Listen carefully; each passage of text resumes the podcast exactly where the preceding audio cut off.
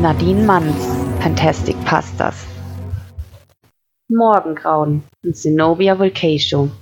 Es war eine lange Ballnacht gewesen. Michelle hatte sich, wie immer, köstlich amüsiert, mit den sterblichen Männern am Hofe des Sonnenkönigs getanzt und sich an einem von ihnen gütlich getan. Sie liebte die Pariser Ballsaison. Doch nun nahte der Morgen und sie schritt in ihrem roten, ausladenden Ballkleid auf den Kellerabgang zu.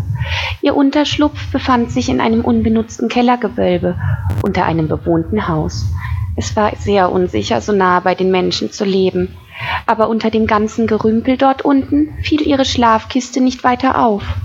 Vergnügt schritt sie die steinernen Stufen hinab, summte ein wenig vor sich hin und betrat den schmalen Gang, der zu ihrem Raum führte. Als sie die knarrende Holztür öffnete und in die Dunkelheit trat, packten sie plötzlich unzählige Hände und zerrten sie zu Boden. Michelle wehrte sich sofort und konnte die Angreifer teilweise abschütteln. Doch schnell wurde sie erneut gepackt. Es waren fünf sterbliche Männer, die sie versuchten mit aller Kraft am Boden zu halten. Normalerweise hätte Michelle sie lässig von sich geschleudert, aber sie war in den Morgenstunden schwächer als sonst, und je näher der Sonnenaufgang kam, desto kraftloser wurde sie. An jedem ihrer Glieder hing ein Mann mit vollem Körpergewicht, um sie auf die Erde zu pressen, und der fünfte stieß ihr einen langen Pfahl durch den Oberkörper. Das frisch verspeiste Blut spritzte ihm ins Gesicht und floss ungehindert aus der Wunde. Michelle fauchte, kratzte, aber ihre zunehmende Schwäche war nicht mehr aufzuhalten. Mit dem austretenden Blut verlor sie immer mehr von ihren Kräften. Der Sterbliche rammte ihr den Pfahl noch tiefer hinein, bis er sie an den Boden nagelte. Dann drückte er ihr ein Kreuz auf die Stirn und sagte irgendwelche Gebete auf. Dieser Aberglaube bewirkte bei ihr zwar nichts, aber der Blutverlust dafür umso mehr. Bald fühlten sich Michelles Arme und Beine wie Blei an, und die Männer glaubten, ihre Beschwörungen taten ihre Wirkung. Allmählich erkannte die Unsterbliche ihre ausweglose Situation, und sie rief in Gedanken nach ihrem Gefährten. Sie hoffte, er könne sie hören. Immerhin war er um einiges älter als sie und hielt somit dem Tageslicht länger stand. Immer wieder schickte sie ihren stummen Ruf hinaus, während einer der Männer ein Messer zog und begann ihr Kleid aufzuschneiden und ihr vom Körper zu reißen. Michelle wusste, was ihr bevorstand. Sie wollten sie von der Sonne verbrennen lassen. Ihr Ruf nach ihrem Gefährten wurde verzweifelter. Bitte komm, Liebster, beeil dich. Sie wollen mich vernichten. Sie konnte sich kaum noch bewegen. Das Morgengrauen lähmte sie. Als sie nackt und schwach war, zogen sie den Pfahl aus ihr heraus und schleiften sie den Gang entlang, über die Steintreppe ins Freie. Der raue Stein schürfte ihre Haut auf, und ihr Kopf schlug einige Male an die Stufen, aber das verursachte ihr keine Schmerzen. Nur das schwache Morgenlicht brannte bereits leicht auf ihrer Haut. Nun war ihre Gegenwehr nur noch die einer schwachen menschlichen Frau, Draußen hing der Morgendunst über dem Gras und die Halme fühlten sich kühl und nass an ihrem Leib an.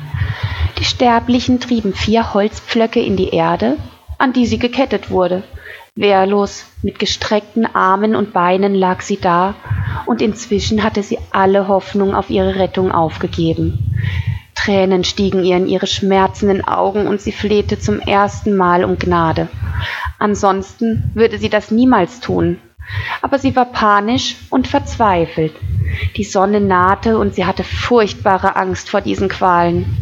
Bitte lasst mich gehen, ich gebe euch Geld, meinen Schmuck, alles. Einer von ihnen schlug ihr daraufhin ins Gesicht. Schweig, du Teufelskreatur, wir lassen uns nicht vom Bösen verführen. Gleich wirst du vor deinen Meister treten. Das Brennen an ihrem Körper verstärkte sich, jedoch war die Sonne noch hinter dem Horizont. Mein Liebling, wo bist du nur? Warum hörst du mich nicht? Michelle begann zu schluchzen. Sie wollte ihre Unsterblichkeit nicht opfern. Sie ärgerte sich über ihre Sorglosigkeit den Menschen gegenüber. Sie hatte immer gedacht, sie wäre erhaben über sie, aber diese Männer wussten über Wesen wie sie Bescheid und hatten ihren schwachen Moment ausgenutzt. Genau wie ihre Glieder wurden auch ihre Sinne am Morgen schwerfälliger.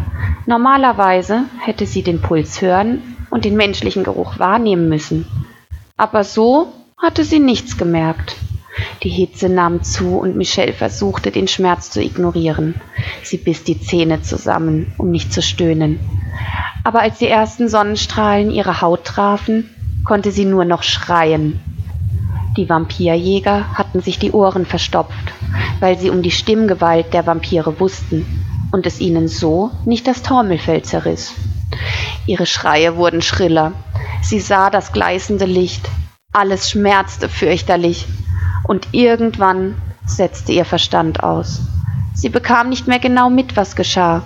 Und irgendwann wurde es dunkel um sie. Sie fiel in eine tiefe Ohnmacht und die Qualen waren für immer vorbei.